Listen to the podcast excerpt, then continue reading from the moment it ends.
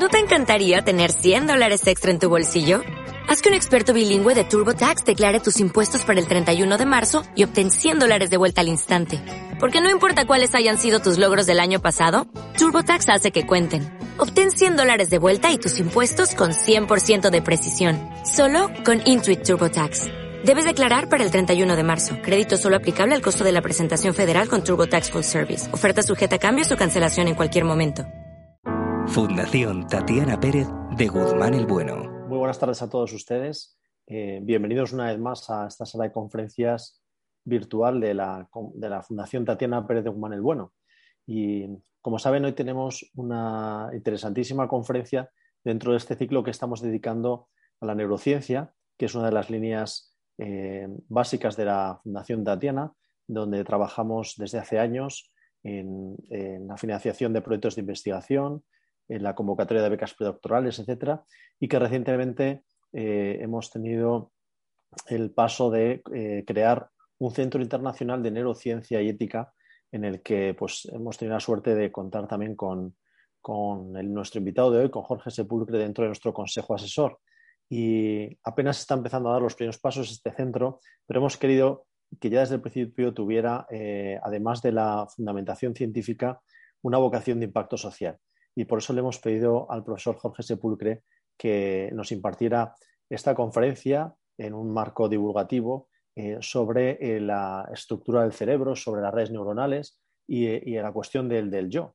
Eh, nos parece que es un, punto básico para, esa relación también entre la neurociencia y, lo que es el ser humano, la, propia antropología. Y, para ello contamos, como, como, ya les decía, pues con un, invitado de excepción. Y le presento ya muy brevemente porque su currículum comprenderán que podríamos tirarnos aquí la media hora o más detallándolo, pero por darles simplemente unas pinceladas que les sirvan para situar su trayectoria, pues les diré que Jorge Sepulcre es profesor de la Harvard Medical School y es investigador y director del laboratorio del, Gordon Center for Medical Imaging y la Division of Nuclear Medicine and Molecular Imaging del Massachusetts General Hospital estamos hablando de, quizá la institución académica más prestigiosa, una de las más prestigiosas del mundo y uno de los grandes hospitales de referencia no solo en Estados Unidos, sino eh, en todo el mundo también. Jorge Sepulcre se licenció en medicina, hizo su residencia en neurología y un doctorado en neurociencias en la Universidad de Navarra. Posteriormente hizo su investigación postdoctoral en el Center for Brain Science de, también de la Universidad de Harvard, dentro del marco Pío del Río Ortega del Instituto de Salud Carlos III. El profesor Sepulcre es experto en neurociencia de sistemas, neuroimagen y en el análisis de redes cerebrales, con una especial dedicación al estudio de las demencias y otras enfermedades degenerativas. El profesor Jorge Sepulcre desarrolla métodos de neuroimagen basados en la teoría de grafos con el objetivo de comprender mejor la organización conectómica de las conexiones del cerebro neuronales y la propagación de la patología tau y amiloide beta dentro del espectro de la enfermedad de Alzheimer.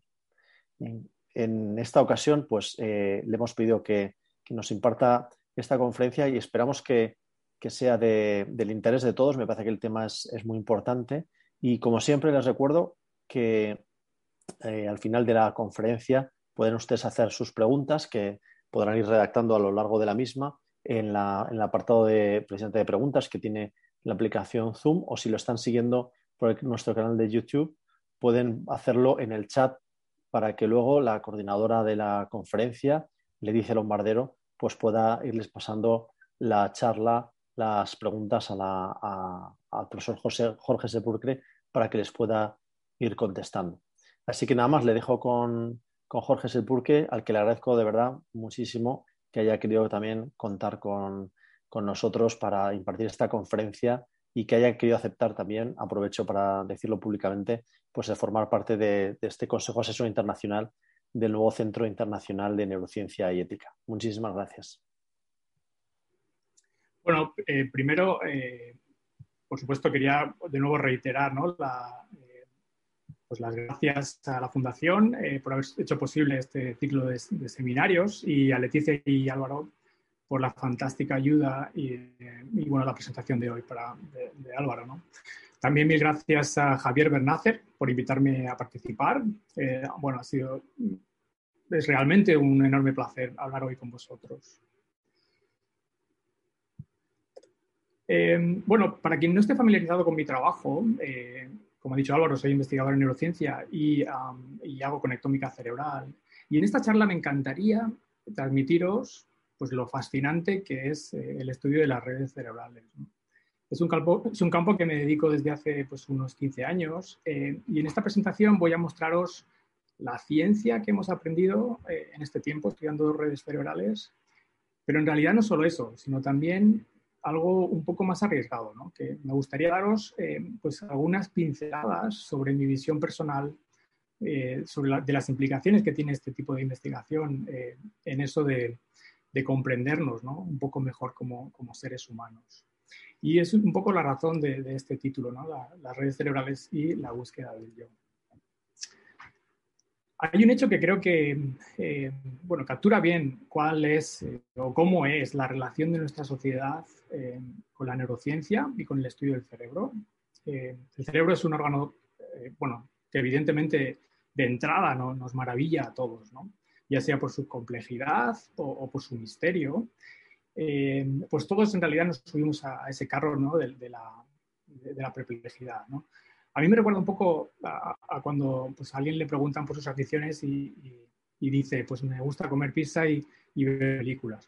Pues efectivamente, todo, el mundo e, está ahí, en ese mismo sitio.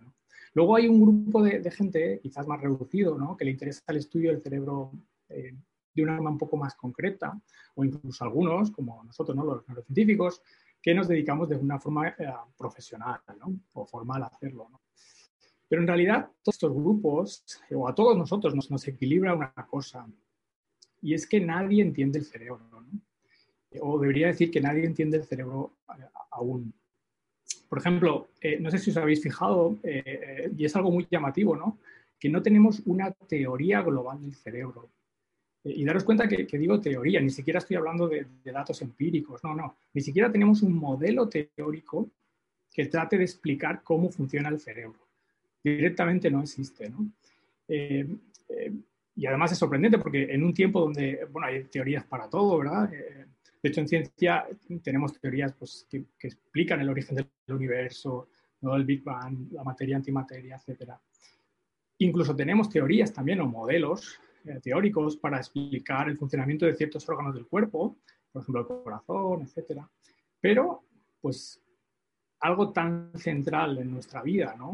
Algo tan cercano eh, y, bueno, relativamente pues, pequeño y, no sabemos muy bien eh, cómo funciona de forma global. sí es verdad que desde los trabajos de, Hodgkin y Huxley, pues tenemos modelos para explicar, si queréis, el funcionamiento aislado de las neuronas, con ecuaciones no lineales, etcétera, pero que básicamente se limitan a estudiar, em, si queréis, la activación o, la propagación eléctrica eh, axonal y sináptica de, estas neuronas. Pero, por lo que sea, bueno, entender el cerebro en sus aspectos más globales, pues se nos, se nos sigue escapando. Y, por supuesto, la ciencia lo intenta constantemente. ¿no?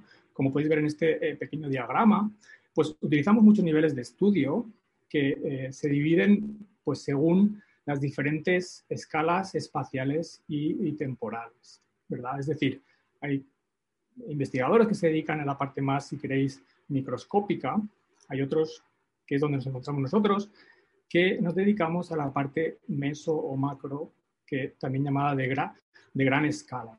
Es decir, la neurociencia tiene muchos ángulos de abordaje.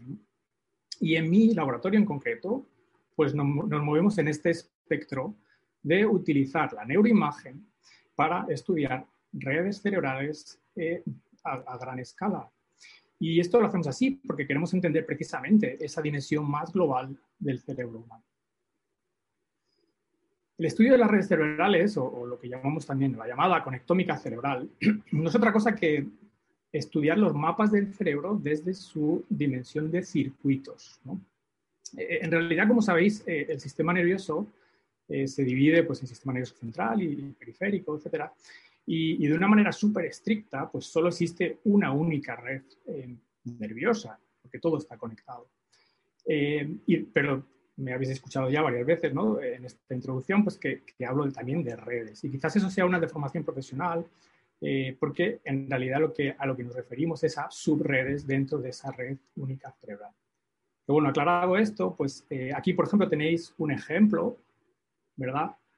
Eh, de una red cerebral, este es un ejemplo real de, un, participante de investigación en mi laboratorio, y recordad que con las técnicas de neuroimagen eh, podemos obtener datos de todo el cerebro, ¿no? Y con la ayuda de, la supercomputación eh, podemos ir a resoluciones realmente enormes. Por ejemplo, este, este ejemplo de, conectoma pues tiene más de 10 millones de, conexiones. Y este tipo de resolución eh, es para nosotros un escenario ideal, ¿no? Eh, porque nos, permite estudiar la, conectividad cerebral teniendo o cogiendo todo el conjunto eh, de las cosas cerebrales al mismo tiempo. Y aunque no tiene una correspondencia uno a uno con las neuronas, es decir, estos, los nodos que se, que se ven, que se intuyen, nuestros nodos en negrita, no es una correspondencia uno a uno, es decir, es, un nodo no es una neurona, pero es un grupo de neuronas, miles de neuronas en realidad, porque esto es neuroimagen, pero, pero realmente este es un mapa pues muy, muy detallado. ¿no? Quizás eh, nos acostumbramos demasiado rápido a lo bueno, y, y, pero esta, este tipo de, información es un sueño hecho realidad. ¿no? Si pensamos, por ejemplo, en, los grandes, eh, los titanes de la neuroanatomía, como Cajal, Ligerin, eh, Broadman, etcétera, pues ellos se hubieran vuelto locos ¿no? por, por tener la posibilidad de representar el cerebro de esta forma tan detallada y tan increíblemente eh, informativa. Pero bueno, entonces llegados a este punto, ahora seguro que muchos de vosotros estaréis preguntando, ¿no? ¿Cómo hacéis, los neurocientíficos o la gente que os dedicáis a, conectómica cerebral, para entender todo esto, esta gran bola de, inmensa de datos, ¿no? exorbitante? Eh, y de hecho, algunos, algunos investigadores llaman a este tipo de, grafos eh, los ridiculogramas, eh, porque, porque realmente es, es una, una, cosa eh, muy compleja de entender. Entonces, ¿cómo hacemos para capturar ¿no? y extraer de esta nube increíble de datos esas propiedades de la organización que nos ayuden a entender el cerebro eh, en sus detalles? Pues mirad, antes de explicaros cómo, cómo lo hacemos, me gustaría enseñaros en realidad brevemente el, final o la última diapositiva de esta presentación. Eh, y el, porque el verdadero objetivo de, la conectómica cerebral es en realidad entender el funcionamiento ¿no? del cerebro. Y para ello, la mayoría de veces lo que hacemos es, pues, como muchas otras disciplinas, ¿verdad? analizar, descomponer, eh, incluso minimizar o abstraer de esos datos masivos, pues, eh, propiedades mucho más abstractas o mucho más concretas también en el sentido de, de funcionalidad. Es decir, yo creo que los científicos pues nos encanta ir, pues eso, desde lo particular hasta lo más abstracto y realmente disfrutamos en ese trayecto, ¿no? que va desde lo complejo hasta lo más interpretativo. Bueno, de momento no voy a desvelar el significado de, este grafo, porque lo, vamos a ver, a ver, más tarde, y, luego podremos decidir si realmente tiene sentido o no ir desde ese ridiculograma, desde esa gran nube de millones de conexiones, hasta este grafo, eh, que es el final de nuestro recorrido. Volvamos entonces eh, a la pregunta, ¿no? ¿Cómo hacemos en conectómica para capturar la naturaleza o la esencia de las redes cerebrales? Y voy a empezar con un ejemplo que, que es tremendamente sencillo, perdonadme si, si es tan sencillo que, que, bueno, es hasta tonto, pero eh, nos puede ayudar, yo creo, a visualizar eh, los fundamentos de muchas técnicas de neuroimagen son mucho más complejas y que no podríamos tratar aquí, ¿no? O sea, imaginemos, vuelvo a repetir, perdón, Vamos a verlo otra vez, perdón. Imaginemos que andamos ¿no? por la calle de la casa pues, al trabajo. Un trayecto que hemos hecho miles de veces y que en un principio no, no, no, no nos espera grandes sorpresas, ¿no? es monótono y repetitivo. Pero en este trayecto, pues de pronto nos cruzamos con alguien que va vestido de, de verde, o sea, de arriba abajo, incluso con un sombrero, sombrero verde. ¿no? Bueno, pues uno puede decir, bueno, pues hay gente para todo y yo, no me vestiría así, pero pues eh, para gusto, ¿no? Y, em, pero entonces, minutos más tarde, nos volvemos a encontrar con otra persona que va vestida exactamente de la misma manera. Aquí nuestra imaginación entonces ya se dispara, ¿no?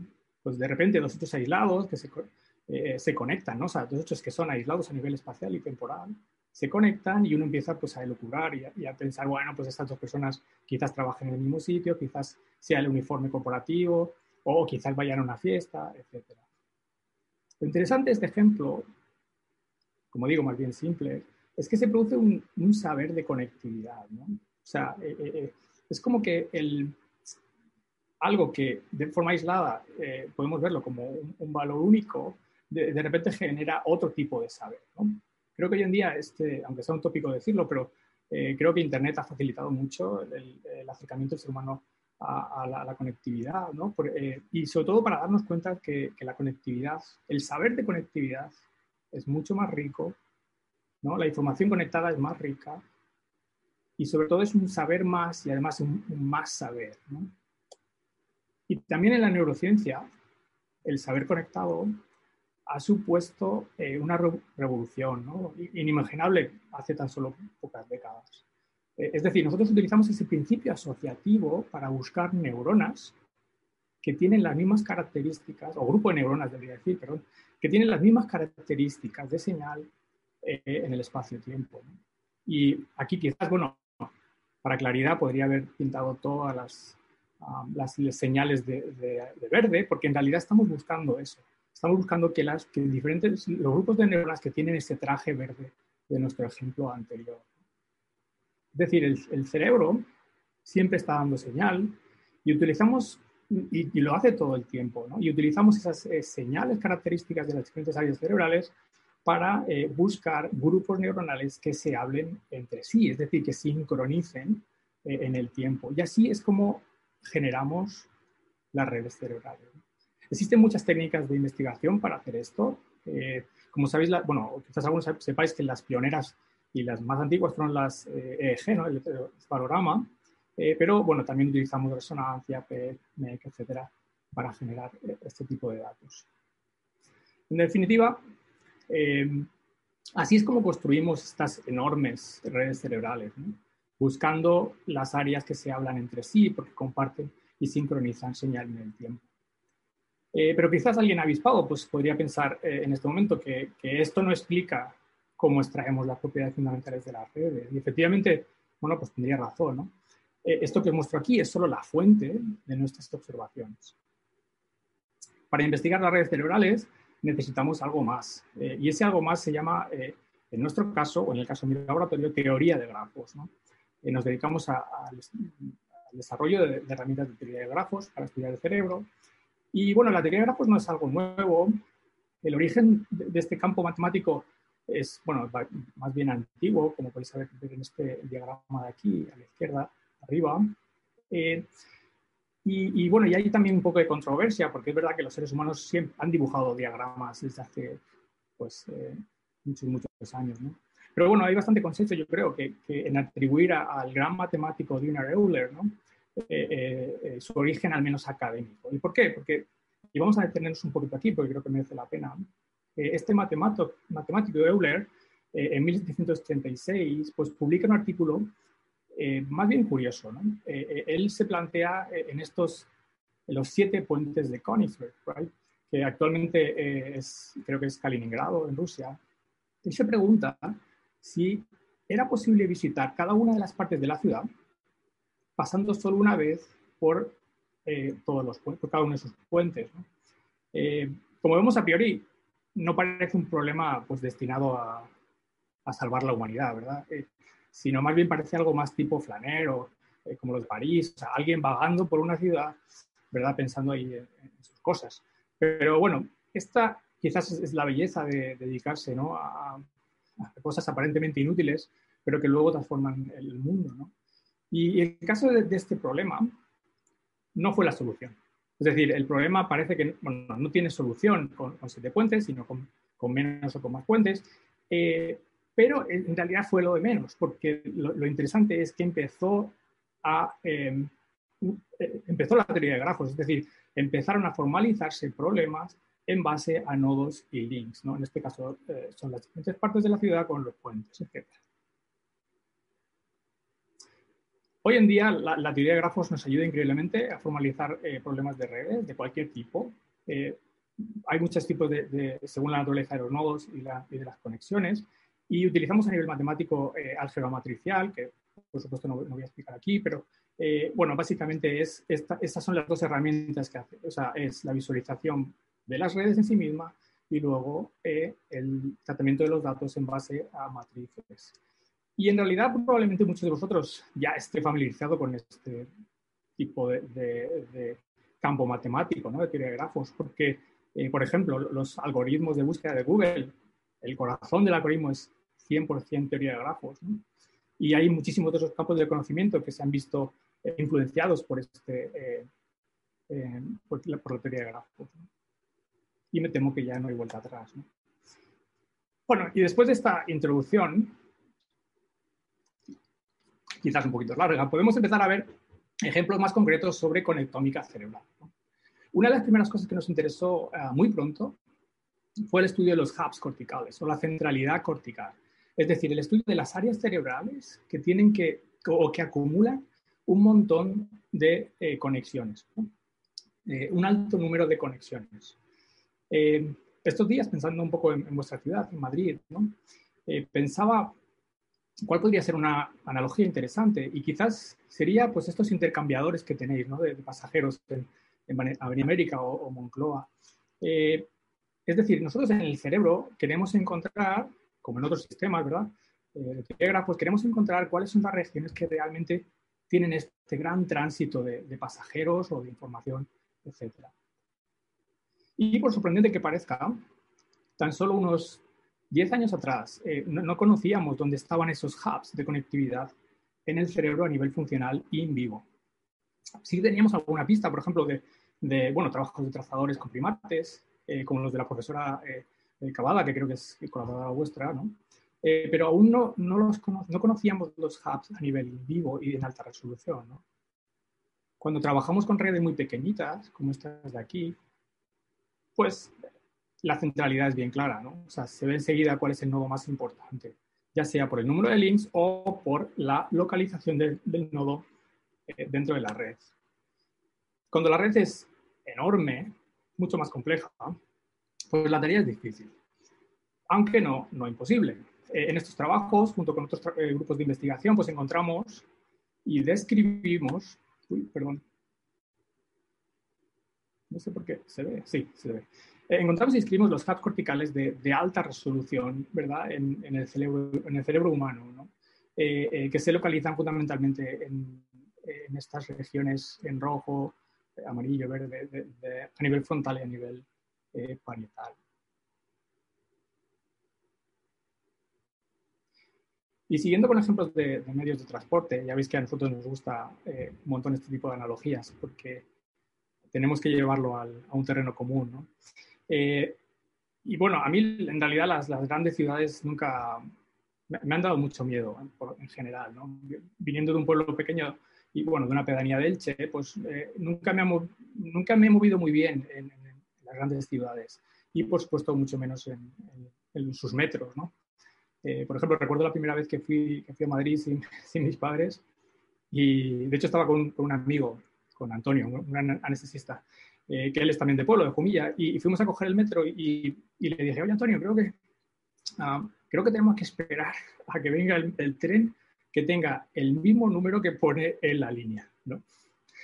Bueno, efectivamente pasaron varios trenes, todo el mundo se subía menos nosotros y, ahí empezamos a pensar, uff, qué casualidad ¿no? que, todos vayan al, mismo sitio, al mismo eh, tren. Bueno, en fin, ya, veis que este era un poco mi nivel, pero eh, el caso es que introduzco este tema eh, porque el, metro de Nueva York, eh, bueno, es, es, muy interesante, ¿no? Porque seguro que lo, lo, conocen la mayoría de, personas de, que me están, escuchando, pero es muy lioso y tiene peculiaridades. Por ejemplo, una muy concreta es, el, es la existencia de estos trenes express, ¿no? con mi familia, pues nos hemos confundido mil veces. Eh, es decir, si tú quieres ir a una parada o, a dos, ¿verdad? Desde, donde lo coges, pues acabas entrando en un tren express y terminas en, Brooklyn, yo qué sé. Eh, pero bueno, una vez que conoces el sistema, es verdad que es tremendamente eficiente, ¿no? Eh, es un modelo que, se repite en muchos sistemas también biológicos, es decir, tener una alta conectividad local de vecindario, ¿no? de, neighborhood, y luego una conectividad a distancia, más ocasional pero constante. ¿no?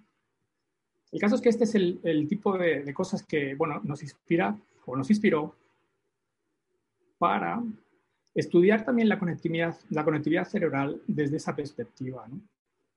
Eh, el cerebro tiene una organización pues, histológica vertical, ¿no? tipo columnar y, muy local, obviamente con las eh, conexiones de, de U-fibers, etc. Y, y, también una conectividad a distancia axonal a lejos. ¿no? Y entonces pensamos, bueno, quizás podemos lanzarnos ¿no? a describir cómo son esos hubs locales y esos hubs distantes en la corteza. Y para nuestra sorpresa, bueno, que esto está un poco eh, eh, puesto aquí ¿no? a nivel metodológico, pero lo interesante es que, eh, bueno, para nuestra sorpresa tuvimos un mapa tremendamente bello desde un punto de vista anatómico, incluso neurológico. ¿no? Veis que estas regiones en amarillo, por ejemplo, el área motora, somatosensorial, el área visual, donde el máximo es también el área primaria, muy big one, ¿no? Eh, el área auditiva, que está aquí un poquito más escondida, todos, todas esas regiones eh, despliegan una conectividad local muy, muy, muy potente. Y sin embargo, otras regiones eh, asociativas, heteromodales, tienen una predominancia en la conectividad a distancia. Es muy interesante porque también um, encontramos una región, esta región de aquí, que, em, que está asociada a la interocepción. Eh, es decir, esta región tiene mucha conectividad, por ejemplo, con el, tronco cerebral. Y eh, es interesantísima porque eh, se comporta como las otras regiones primarias y pensamos que es porque es esa, esa información que nos llega desde dentro del cuerpo, ¿no? interoceptiva, de hecho, o sea, ya sea a nivel eh, visceral, propioceptivo, etc.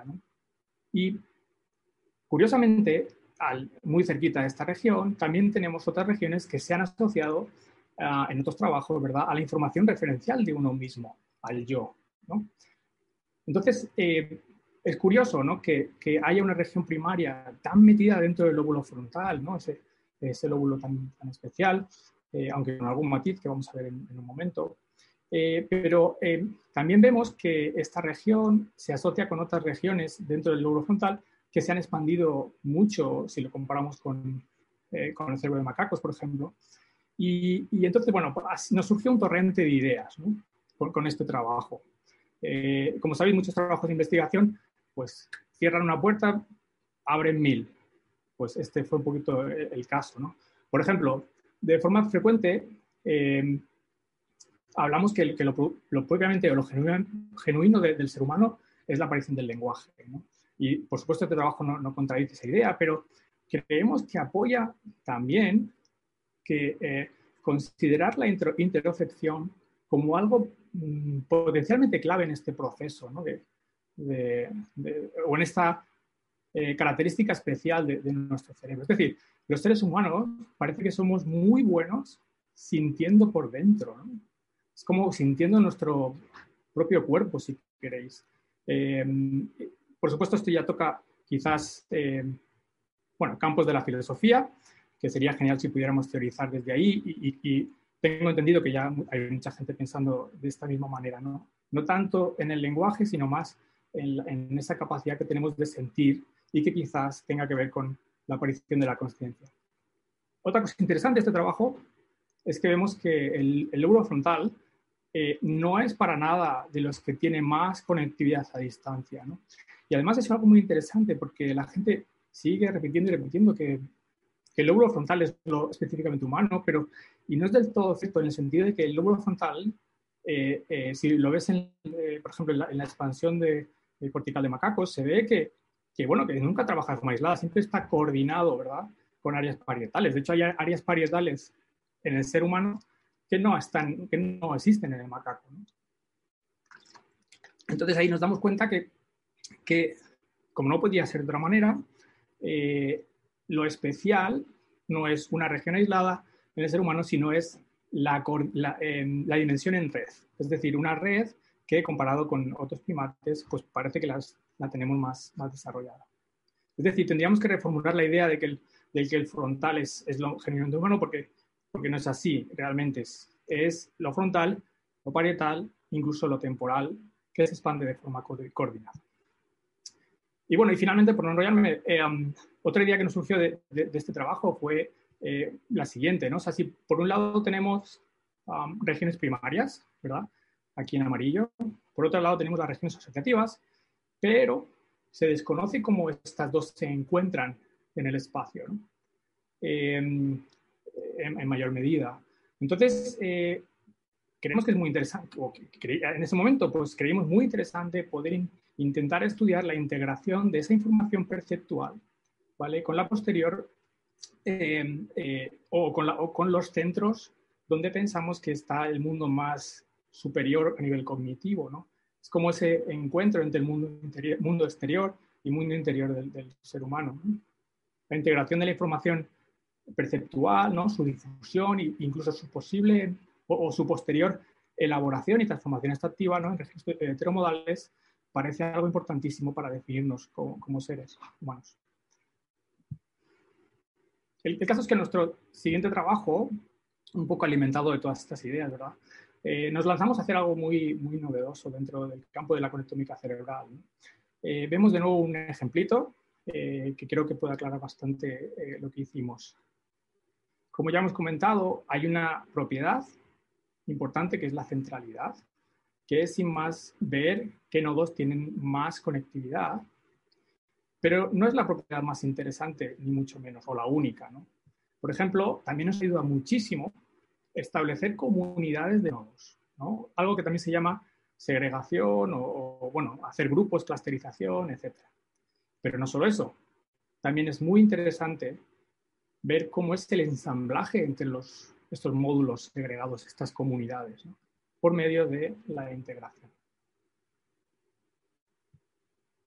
Con técnicas de segregación hemos podido observar diferentes subredes cerebrales muchas de nuevo basadas en, o, centradas en percepción eh, sensorial, otras, por ejemplo, más eh, relacionadas con tareas o en estado de reposo del cerebro.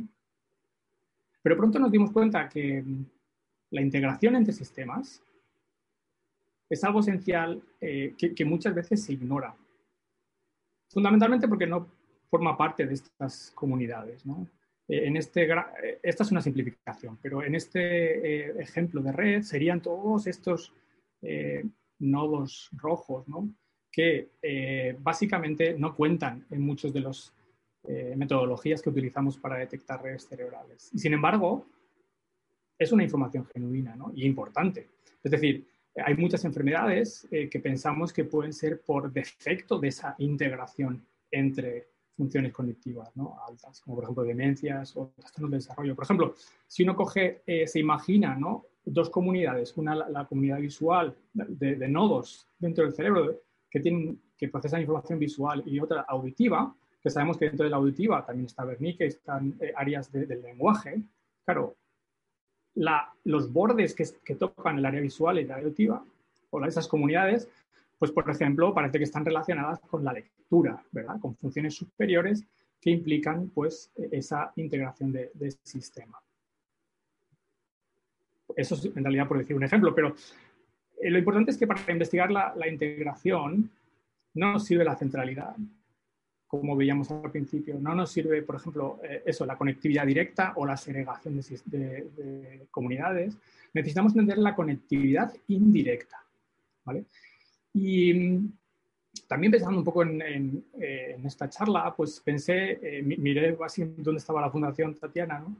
Y, por ejemplo, si, si alguien te, eh, estás ahí en la fundación y alguien te pregunta, oye, ¿dónde está el Museo Sorolla? Pues que por lo visto está ahí al lado, ¿no? Entonces, uno pues le diría, pues mira, tira recto y cuando veas el Mercadona, pues ya te has pasado, porque es un poquito antes. Entonces, ahí tenemos un ejemplo de conectividad directa y cercano. También podría ser segregación de vecindario, etc. Sin embargo, si uno quiere ir desde la Fundación Tatiana hasta otro sitio que he visto que es, parece importante, que es el, la Oficina del Defensor del Pueblo, ¿no? O, o, también hay una parroquia ahí que me ha hecho gracia el nombre, porque Fermín de los Navarros, San Fermín de los Navarros.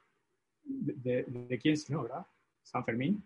Bueno, el caso es que eh, si uno quiere ir a esa, a esa, al defensor del pueblo o a esa parroquia, ya no tiene una conectividad directa. Entonces, a lo mejor le tienes que decir, oye, pues mira, pásate por esa calle, luego gira a la derecha o a la izquierda, etc. Y además hay múltiples caminos, algunos más rápidos, más eficientes. Pues para conocer la complejidad em, de la conectividad real del cerebro, eh, en este momento creímos esencial poder investigar esa conectividad indirecta. Eh, y, de hecho, en mi laboratorio desarrollamos esta aproximación que llamamos eh, conectividad de paso a paso, este Wise Connectivity, para estudiar esos flujos de conectividad en el cerebro que son indirectos, importantísimos porque también son locales o, distantes, pero están relacionadas con el área de target. Y, y así desarrollamos esta metodología. Me pasa, bueno, creo que se ve, mejor en, este diagrama, en esta ilustración. Por ejemplo, si tenemos esta red, que es teórica, esta no es una red cerebral, es más un ejemplo, vemos que la conectividad directa desde estos nodos azul oscuro van a estos nodos azul clarito. Pero también podemos preguntarle y analizar, bueno, pero ¿y cuál es la conectividad a dos pasos, a tres pasos? Algo bastante intuitivo, por cierto, ¿no? O sea, pues mira, a dos pasos esta es la conectividad, tres pasos. Así que es una manera muy eficiente de explorar todas las conectividades posibles dentro del sistema sin perder nunca la referencia de una región eh, diana. Y con esta metodología, pues nos lanzamos a investigar em, diferentes sistemas de integración, eh, como he comentado, desde el mundo perceptual al, mundo cognitivo. si me permitís hablar de, esta manera. Eh, por ejemplo, perdón. Por ejemplo, podemos, podemos ver eh, el sistema visual, ¿no? Cómo el sistema visual, por así decir, va, viajando desde áreas primarias occipitales hasta el resto del córtex. Eh, de forma clásica, este es el modelo, ah, de hecho, vigente, en el cual parece que hay dos, stream, dos torrentes, ¿no? sí, dos functional streams que van desde aquí, pues a nivel dorsal y luego a nivel ventral. Eh, pero aquí nos entró la duda, bueno, y después de de salir de estos límites del occipital o de ir a esta parte ventral temporal, ¿dónde viaja esa, esa conectividad? Y esto es realmente interesante, ¿no? Pues bien, con esta metodología, de nuevo, lo que hicimos fue hacer diana en regiones primarias occipitales y observamos, bueno, pues lo esperable que son las primeras, primeros pasos de conectividad, pero luego descubrimos en los siguientes pasos, y esto es realmente interesante, que eh, hay una red muy concreta en la cual se colecta ese tipo, esa conectividad visual en, superior, parietal superior, eh, opercular parietal, eh, opercular frontal. Y en última instancia llegamos a lo que se llaman los cortical hubs, que comentábamos eh, muy al principio, esos centros que tienen una gran conectividad o, la conectividad más alta a nivel cerebral en toda la red. Em, pero ¿cuál fue nuestra sorpresa? Que cuando hicimos también diana, en, por ejemplo, en la zona de la mano, de pie, de la boca, a nivel somatosensorial, ¿vale?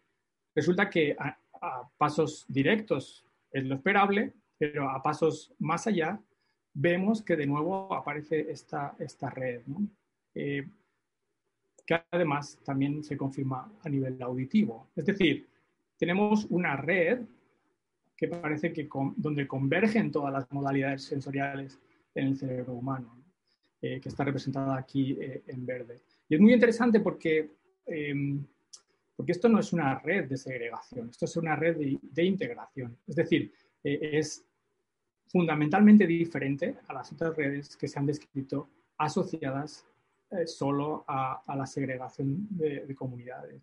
Y aquí vemos cómo realmente es el interface entre las regiones primarias y luego las zonas que llamamos de cortical hubs o default network, que es, eh, por así decir, la, eh, la, red cognitiva asociativa por excelencia en, el ser humano. Es decir, nos da también una idea de, de que existe una jerarquía en, el cerebro, como no podía ser de otra manera, ¿verdad? Porque, porque hay regiones que recogen información desde el exterior, que la vuelcan al interior y cómo viaja y cómo se organiza dentro, pues nos da mucha idea de, cómo se comporta el, cerebro humano. Bueno, más tarde hemos visto que, esta red de integración multisensorial es esencial para explicar otras situaciones fuera de las condiciones, si queréis, fisiológicas. Eh, por ejemplo, estas serían las adaptaciones eh, que hacen eh, los niños con, ceguera, ¿no? donde se ve que la red está muy, muy aumentada en conectividad de forma adaptativa. Luego también nos ha permitido entender mejor la red del lenguaje en sí misma, incluso la red de integración auditivo-motora en el ser humano, ¿no? porque em, quizás se ve mejor en la siguiente. Sí, eh, donde observamos, lo, azul serían las, las vías clásicas de conectividad entre Broca y Wernicke, por ejemplo, y nosotros describimos pues, que, que hay áreas de integración eh, operculares muy, muy interesantes y más recientemente, pues hemos dado un paso más allá en, nuestras investigaciones y, hemos integrado la conectómica con la genética, con la transcriptómica, eh, en, varias condiciones neurológicas. Por ejemplo, hemos investigado personas que, con tartamudeo, eh, donde no sé si sabéis que es, muy interesante porque eh, hay, hay, genes específicos asociados a las familias que tartamudean. Y pues bien, hemos observado que esta red de integración multisensorial que, describíamos antes está alterada en, estas personas. Y no solo eso, sino que es la red alterada asociada al, al tartamudeo solapa muy, muy bien con la expresión génica de, varios de los genes y en concreto del GNPTG. Eh, que es un, es, un, es un, gen lisosomal eh, que descubrimos que tenía un impacto muy, muy grande en, los neurofilamentos eh, cerebrales y pensamos obviamente en los neurofilamentos de la red multisensorial. En esa misma línea, eh, también hemos visto que la conectómica relacionada eh, con la integración visual y motora, perdonad si voy un poquito rápido con estos ejemplos, porque creo que no tiene sentido ir a, más detalle. Creo que explicar lo fundamental es, lo mejor en este caso. Y, bueno, pues eso, que eh, lo que vimos con, esta aproximación de relacionar genética y eh, conectómica, por ejemplo, en este caso con la integración visomotora, pues podemos explicar muchas de las particularidades sindrómicas de, enfermedades genéticas, como ah, por ejemplo las asociadas a, al Dravet, al Prader-Willi o incluso a genes asociados al autismo. Y en los últimos años hemos dedicado gran parte de nuestro esfuerzo a, entender también la, neurodegeneración eh, en red de la enfermedad de Alzheimer, eh, particularmente en, lo relacionado a, los depósitos de tau y amiloide y cómo estos van eh, evolucionando en el tiempo a nivel de conectómica. si queréis, bueno, quedamos otro día para hablar de esto porque realmente esto ocuparía un, seminario eh, entero y, prefiero saltar al, último estudio que quiero presentaros hoy porque eh, nos acerca más a esta idea de la teoría global del funcionamiento cerebral que os comentaba antes y a, la búsqueda del yo. La mayoría de nuestros trabajos de conectómica eh, se basan en, realidad en una, como si fuera uh, una foto eh, de la conectividad cerebral. Es decir, nosotros, por ejemplo, cogemos la señal en el tiempo de resonancia o de lo que sea y hacemos la sincronización con otras regiones. Y todo eso lo utilizamos para hacer el, conectograma, o, el, conectoma. Eh, pero eh, que, eso sería como una pieza mínima en lo que os voy a contar aquí, porque en realidad sabemos que el cerebro es mucho más dinámico, ¿no? Tiene muchísima más eh, dinamicidad que la que eh, reducimos en nuestros análisis. Eh, y, por ejemplo, ahora mucha gente está trabajando también en esto, en expandir y profundizar en los aspectos más dinámicos del cerebro y evitar esta foto, o al menos hacer muchas fotos, como en este caso. O sea, podemos ir haciendo muchas fotos en el tiempo y crear conectomas con una alta resolución. Creemos que esto es importante porque nos, aproxima mucho mejor a esa idea de la autoorganización funcional um, interna del cerebro, a esa, esa eh, dimensión global de organización del cerebro. las redes se pueden ver como espacios topológicos, donde la información recorre o viaja a través de, sus conexiones. Eh, son sistemas eh, dinámicos, eh, con espacios definidos, que se pueden interpretar como una cosa que se llama atractores extraños, que en realidad son sistemas eso, dinámicos que tienen perturbaciones, cambios, pero a la vez van buscando como la estabilidad a lo largo del tiempo. Es decir, nos pareció que este marco de, interpretación podía estar eh, más cercano a, lo que pasa en realidad del cerebro, porque em, entendemos que el cerebro puede tener este tipo de comportamiento, ¿no? O sea, como eh, cambios dinámicos, perturbaciones concretas relacionadas con la actividad concreta que hacemos o con el reposo, pero luego eh, estados estables donde se vuelve a equilibrar todo. Eso sí pretendemos entender el cerebro desde esa globalidad eh, general. Es decir, podríamos entender eh, el cerebro como que tiene muchos cambios activos en el tiempo, con muchos estados, configuraciones, ¿no? y a la vez entendemos que, nunca puede perder su unidad global. Creo que va a quedar un poquito más claro en las siguientes diapositivas. Eh, por ejemplo, en uno de, nuestros trabajos recientes exploramos esa, esa facultad del cerebro de comportarse como atractor dinámico. Desarrollamos una metodología de grafos específica para estudiar esa, esa dinamicidad y observamos o pudimos estudiar las redes cerebrales más atractoras en múltiples tareas cognitivas, tanto a nivel local como a nivel distante. Es decir, lo que queremos aquí es coger esa película en realidad del cerebro y ver cuáles son las eh, redes que parecen gobernar unas sobre otras. O si hay alguna, ¿verdad?, que tiende a tener eh, una predominancia eh, funcional con respecto a las demás. Y bueno, fue increíble descubrir que, hay una red, que es esta que, se ve aquí en rojo, de nuevo hace bastante eh, solapamiento con, con, lo que llamábamos cortical hubs, o lo que también se llama default network, que es esta que se ve aquí también en rojo. Y bueno, esta red parece que es esencial y es eh, muy importante para generar estabilidad dinámica a nivel distribuido. Es decir, independientemente de que uno esté haciendo una tarea concreta, lo que sea, viendo la tele, jugando a fútbol, lo que quieras, ¿no? Eh, hablando con otra persona, o en reposo, esta red está siempre trabajando de forma activa por atraer la conectividad de las demás hacia ella. ¿vale?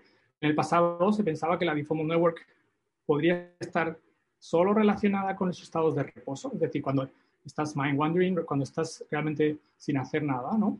Pero esto hemos descubierto que no es así. Es decir, incluso en los momentos en los que uno está haciendo algo activo, la red está atrayendo hacia sí la conectividad de las demás. Entonces, si, entendemos eh, pues que esa búsqueda de estabilidad ¿no? atractora de esta red, eh, bueno, podría ser una característica fundamental de la, unicidad del cerebro, pues estaríamos ante una red que creo a nivel personal que podría definir de forma muy, muy intensa eh, lo, que, lo, que es, lo que es nuestro cerebro, ¿no? la, la dinámica global de nuestro cerebro. Y no solo eso, sino que sabiendo que tiene una íntima relación con, con, por ejemplo, regiones del yo, que ya hemos comentado antes, pues es posible que tenga que ver con la emergencia de la conciencia o, la, la o una conciencia del yo. ¿no? Eh, eh, aunque bueno, esto sería un, debate filosófico interesante. si queréis hablamos de ello más tarde en, en turno de preguntas. Eh, así que quizás lo, dejaría en interrogantes, es decir, la Default Network o los Cortical Hubs eh, podría ser la base orgánica de, la conciencia del yo en el ser humano. Em, Podría ser el sustento de ese yo eh, que cada uno experimentamos como estable y único a, lo largo del tiempo. Pues bueno, si hay algo en el cerebro que, que parece que permanece, es esta, es esta red. Bueno, quizás aún estemos lejos de, poder responder a esas preguntas que, he comentado ahora. Pero lo que sí que estamos cerca es de entender que nuestro cerebro se organiza de una manera muy precisa, donde existen módulos sensoriales, eh, aquí representados solo dos, pues, en, rojo y, en azul, porque que son em, módulos de, de, de, información sensorial, visual, auditiva, somatosensorial, etc. También parece que en el cerebro humano hay un integrador, un integrador perceptual muy importante, aquí representado en verde, ¿no? que recoge la información de los módulos periféricos, la procesa, por supuesto, y la vuelca a los centros cognitivos más superiores. Y esta, parece, esta, esta red cerebral eh, parece importante y esencial para explicar ciertas enfermedades, por ejemplo, del desarrollo. Y finalmente el cerebro humano tiene una red atractora global, la Default Network, ¿no? una red que atrae y parece que gobierna a todas las demás eh, en el tiempo. Sería un poco así como, como bueno, esto del Señor de los Anillos. ¿no? Sea, ahí eh, sería una red que realmente eh, está intensamente equilibrando a las demás y atrayendo hacia sí la, actividad cortical. Y además parece que es una red que está en la cúspide ¿no? de, la organización cortical en base a la centralidad y a la segregación. Y um, quizás, esto ya es de nuevo teórico, pues sustente esas facultades más intrínsecas del ser humano como la, percepción o la, la conciencia de, un yo único. En fin, eh, um, nos queda muchísimo por hacer, sobre todo a nivel de, estos análisis dinámicos del cerebro humano. Confiamos que la integración actual que estamos haciendo entre conectómica, eh, genética, biología molecular, etcétera, nos puede llegar aún más lejos en, eh, en el conocimiento sobre este extraordinario órgano y mil gracias por vuestra atención. Bueno, sin esta gente no, sería nada, solo agradecer, eh, por supuesto, a a la gente de mi laboratorio por todo el trabajo fantástico que hacen. Pues muchísimas gracias, eh, Jorge. Yo que posiblemente sea la que menos sabe de estos temas en esta conferencia, te quiero felicitar además por tu capacidad divulgativa y, y tu capacidad de hacerlo atractivo, porque vamos, a mí me tenías aquí cogiendo, cogiendo notas y disfrutando mucho de este rato. Bien. Pasamos ahora, si te parece, al turno de, al turno de preguntas. Veo que Álvaro Matú también te, te felicita. Eh, una primera pregunta eh, tiene que ver con la libertad. Dice, algunos neurocientíficos pretenden explicar la libertad humana como una apariencia producida por la tremenda complejidad de la conectividad cerebral. Dice, ¿realmente no existiría la libertad como capacidad humana, sino una cantidad casi infinita de posibilidades? Pregunta buenísima y también compleja. Eh, la respuesta yo creo que directa, eh, había habido mucha confusión con el tema de la libertad porque eh, no sé si recordáis, ahí, ah, hubo muchos estudios que, eh, que lo que hacían era medir actividad pre y post decisión, lo de go, no go, etc.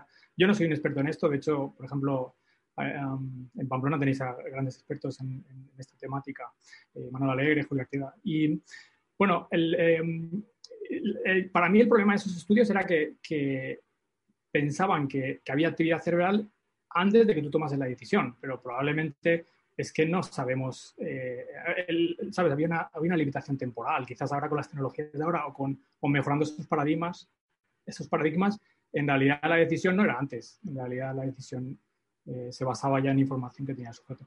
Pero no, te podría contestar mejor que esto. Es decir, yo no creo que, que, que la libertad está predeterminada en el cerebro, eh, pero bueno, no, soy experto. Hay varias preguntas, Jorge, en torno al Alzheimer. Eh, por un lado, eh, nos dicen dice, cómo cambian las redes cerebrales con la edad en envejecimiento saludable y en ciertas patologías, como podría ser en ese caso el Alzheimer. También desde YouTube nos preguntan algo similar, diciendo qué relación hay entre las redes cerebrales y la pérdida de memoria. Y una tercera eh, similar sería qué relación entre esto, eh, perdón, dice qué relación tiene con la memoria y almacenamiento de recuerdos y que hay relación entre esto y la ruptura de unicidad con el Alzheimer. Preguntas también muy pertinentes. Eh, todos los días, según la tele, estamos curando el Alzheimer y, y la realidad es que aún no, no, ni lo hemos curado ni estamos cerca. Y yo creo que la, la razón es porque no sabemos la causa por mucho que, pensemos que, um, que, la acumulación de y amiloide es esencial, y así lo parece, como, en mi opinión, como más como una consecuencia, tenemos que seguir luchando para encontrar eh, la causa primaria. Y, por ejemplo, la, parte de redes, yo no creo que vaya, nosotros vayamos a, em, como a solucionar esa causa molecular, obviamente, pero por lo menos la, neurodegeneración, la pérdida de recuerdos, la, afectación de memoria, todo tiene que ver cómo se va degenerando esa red a lo largo del tiempo eh, en el cerebro. Y hasta hace muy poquito es que ni siquiera utilizamos técnicas de red para entender el Alzheimer. Hoy, gracias a Dios, sí, y, tenemos eh, grandes bueno, eh, descubrimientos y resultados. Y bueno, les, remito a los interesados que, busquen nuestros trabajos o, los de muchas otras personas, grupos que se dedican específicamente a entender el cerebro como un proceso de spreading o de neurodegeneración en red. Para mí esa es una de las claves eh, actuales. Pues muchísimas gracias. Seguimos con el turno de pregunta. Paso ahora a leer la pregunta de Julia Arjonilla desde YouTube. Dice, el modelo teórico del cerebro expuesto supone que la organización de las conexiones es espacial. ¿Es el modelo topográfico el modelo adecuado? ¿Es la tecnología la que lo determina? Claro, siempre en neurociencia y en cualquier disciplina, la tecnología nos, ilumina cada día. Es decir, eh, los grandes descubrimientos siempre van de la mano de alguna nueva tecnología que es capaz de ver a nivel transversal, ¿no? donde otras mm, se dejaban huecos. Y yo creo que eh, la clave es, ver, la abstracción de esa red a nosotros nos ayuda porque nos genera hipótesis, nos genera un marco de trabajo, pero obviamente esa red es una simplificación, no es la realidad, etc. Y además es verdad que, es, estática y sabemos que eso pues no es verdad, porque hay, mucho dinamismo que no estamos eh, investigando. Em, Jorge, efectivamente, como nos dice uno de nuestros oyentes, dice, desde hace años se utiliza el paradigma de las redes neuronales en el desarrollo de la inteligencia artificial. Dice, ¿qué diferencia hay entre las redes neuronales cerebrales y las de la inteligencia artificial? Buenísima pregunta. Mm, son dos cosas diferentes, tengo que decir, porque las redes neuronales que escuchamos a veces como inteligencia artificial es el machine learning de hoy, que se llama hoy en día, ¿no? Machine learning, eh, que es, eh, eh, no, en realidad no, o sea, son, son análisis por capas de, de, información compleja. Es verdad que, hay también intentos de fusionar teoría de grafos con Machine Learning, y de hecho tenemos compañeros aquí que, lo hacen, pero eh, deberíamos separarlos. Es decir, nosotros, eh, teoría de grafos y redes cerebrales es algo orgánico, algo que viene de, una, imagen cerebral in vivo o, de, información histológica, etc. Pero no, no es eh, las redes neuronales, por así decir, de Machine Learning. Siguen las, preguntas. Eh, ahora nos preguntan qué relación tiene la unicidad del cerebro con la emergencia del yo, la conciencia. Pues nosotros, los neurocientíficos, vemos todo desde lo orgánico, intentamos empujar ¿vale? y hacer las interpretaciones a nivel cognitivo, por supuesto, a nivel de mente, quizás también. más allá, pues es el trabajo de la antropología, la filosofía, la metafísica para estudiar el ser. ¿no? Y yo ahí, claro, no puedo decir más que, eh, que desde luego si algo es un candidato ideal para que eh, para, para, albergar o para, bueno, sí, la emergencia, etcétera, pero para, para, eh, para, que, para que tengamos conciencia de, nosotros a, nivel temporal, esa es la Default Network, en mi opinión pero tampoco podría ir mucho más allá porque no soy filósofo. Ahora que nos dices que no eres filósofo, sí que te queríamos preguntar qué opinas sobre la relación de las humanidades, como la filosofía, con la neurociencia, para entender el cerebro humano en su contexto vital, en una persona viva. A mí me parece esencial. O sea, he dicho que yo no mm, pues me dedico a esto, pero creo que es importantísimo porque eh, nos, puede llenar de mucho contexto, incluso de, pensamientos fundamentales, ¿no? O sea, de, intentar generar, incluso a nivel lingüístico o a nivel, em, si quieres, literario, eh, incluso, ¿no? O sea, hay un conocimiento que no se agota en lo que describimos nosotros con cosas de ciencia tradicional o, objetiva. O sea, hay otras cosas que, en las cuales podemos crecer a nivel interpretativo. Eh, eso sí, yo creo que hoy en día las dos se tienen que hablar o, este tipo de, filosofía de la mente, pues evidentemente tiene que encontrarse con la neurociencia. Y es maravilloso. Pues eh, de nuevo reitero el agradecimiento por formar parte del Consejo Asesor de CINET, que entre sus finalidades, como sabes, está digamos, ayudar ese diálogo entre las ciencias y las humanidades. Seguimos con el turno de preguntas, prometo que ya estamos acabando. Eh, también nos pregunta, dice, ¿tiene sentido identificar aspectos parciales de la actividad humana en zonas concretas del cerebro que se activan o es más correcto identificar la actividad humana con el funcionamiento de todo el conectoma cerebral? Gran dilema. Em, nosotros nos centramos, fíjate, ni siquiera en todo el cerebro, solo en el córtex. Eso a nivel de teoría de grafos o de redes cerebrales, porque es la parte más, por así decir, más voluminosa, jugosa, no sé, interesante desde muchos puntos de vista. Pero el, el ser humano es que ni siquiera se puede entender o sea, por supuesto no se puede entender solo la corteza como el ser humano, tiene que estar integrado dentro de, obviamente de un cuerpo. A mí me gusta mucho la, palabra embedded de inglés, de América inglesa, que no sé muy bien cómo sería en español, pero sería como intrin, em, embuido. No, no, no, sé. no, sé. o sea, como al, final no, se puede entender al, ser humano sin eh, la indivisibilidad entre el tejido nervioso, la información que recibe. Hay una cosa muy interesante, no me voy a alargar, pero que recomiendo que se lea es, eh, por ejemplo, de Unamuno, el, el, diario íntimo, ¿no? que es este, este, libro que se descubrió en 1970, si no recuerdo mal, en el que él habla de, cómo em, eh, eh, la deprivación sensorial, si nos van cortando todos los, em, los sentidos, al final, ¿qué nos queda? No? Una, un mundo interior totalmente desconectado del resto. ¿Y qué sería del hombre si eso pasase? Es realmente casi una pesadilla, pero eh, no, no, tiene sentido entender al ser humano solo con, con el cerebro, ¿verdad? Es una cosa indivisible de lo demás. Muchísimas gracias, Jorge. Paso a leer una pregunta de Iño que nos deja en el chat de Zoom. Dice, si la red neuronal central es la base biológica de la conciencia, supondría que las personas con disrupción de esta red carecerían de esta de manera gradual. ¿Y puede la conciencia tomarse como algo gradual? Desde la perspectiva directa se muestra como un todo o nada. Dice, ¿no sería un vía suponer que a la conciencia se llega con el conocimiento y que si la conciencia no puede contonearse por esos medios, ¿qué no pasaría del marco teórico? Bueno, la, realidad es que las personas con demencia que tienen afectación de la Default Network, eh, fundamentalmente, pues se daña algo nuclear.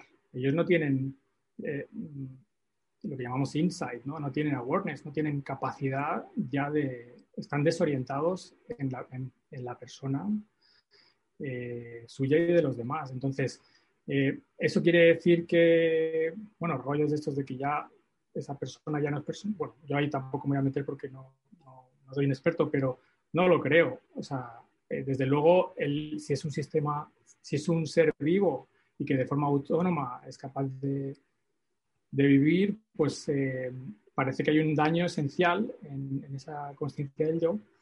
Eh, pero bueno, yo voy a dejar a otros que, que interpreten qué significa eso, ¿no? a nivel más, más humano. Eh, Jorge, nos preguntan desde YouTube en este caso si las redes en animales son significativamente diferentes. Hay cantidad de propiedades que, a saber, las propiedades de tipo Small World Network o, estas que he dicho de Local and Distant, de, eh, escala libre, o sea, todas esas parece que se mantienen a un nivel más reducido, menos complejo, pero parece que se mantienen.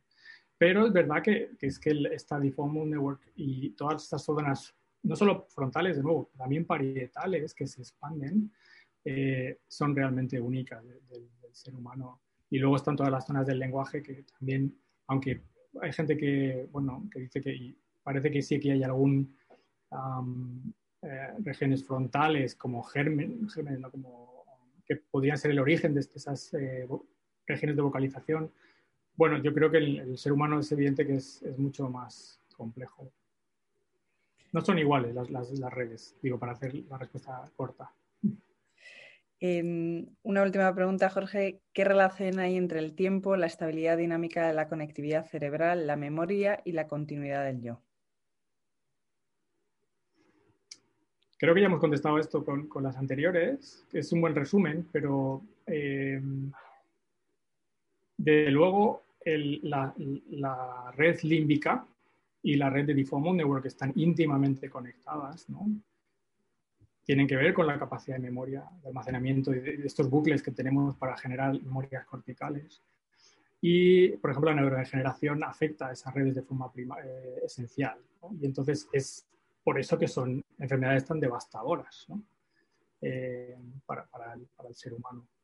Quizás lo dejaría ahí, no sé. Pues Jorge, eh, muchísimas gracias. Álvaro Matus se está conectando, bueno, nos ha seguido durante toda la conferencia. Yo creo que ahora ya deja de tomar notas y, se conecta aquí con nosotros en el vídeo. Por supuesto, quedas invitado, porque aunque has dado un mapa perfecto de, Madrid, eh, quedas invitadísimo a la sede de, la Fundación y a ese San Fermín de los Navarros, que efectivamente está cerca y podremos dar un paseo. Álvaro, Jorge, gracias. Muy bien, gracias. Muchas gracias, Esther. Sí, porque te podemos invitar también al Mercadona de aquí al lado, pero, pero quizás no es tan interesante, aunque sí que es precioso, como muy bien has dicho, el Museo Sorolla, que es un vecino fantástico con el que además colaboramos y nos llevamos fenomenal. Jorge, ha sido realmente un placer eh, intelectual y además una charla muy agradable. Mm, bueno, valoramos muchísimo el esfuerzo para poder divulgar eh, estos conocimientos tan tan específicos, digamos, tan, tan concretos a los que nos falta tantísima base para llegar y que nos has hecho por lo menos eh, pensar que lo entendemos, que entendemos un poco por dónde van las cosas, los grandes conceptos que nos has eh, introducido, las ideas me parece que han quedado muy claras y la verdad es que de verdad que felicidades porque ha sido una charla magnífica.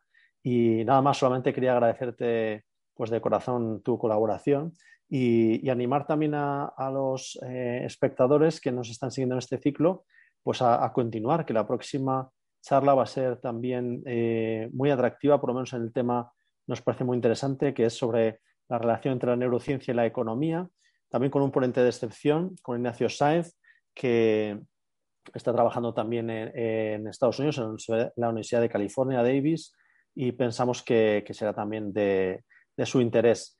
Y nada más, eh, muchísimas gracias por seguirnos en, esta conferencia y de nuevo Jorge, enhorabuena y muchísimas gracias. Muy bien, un abrazo a todos. Gracias.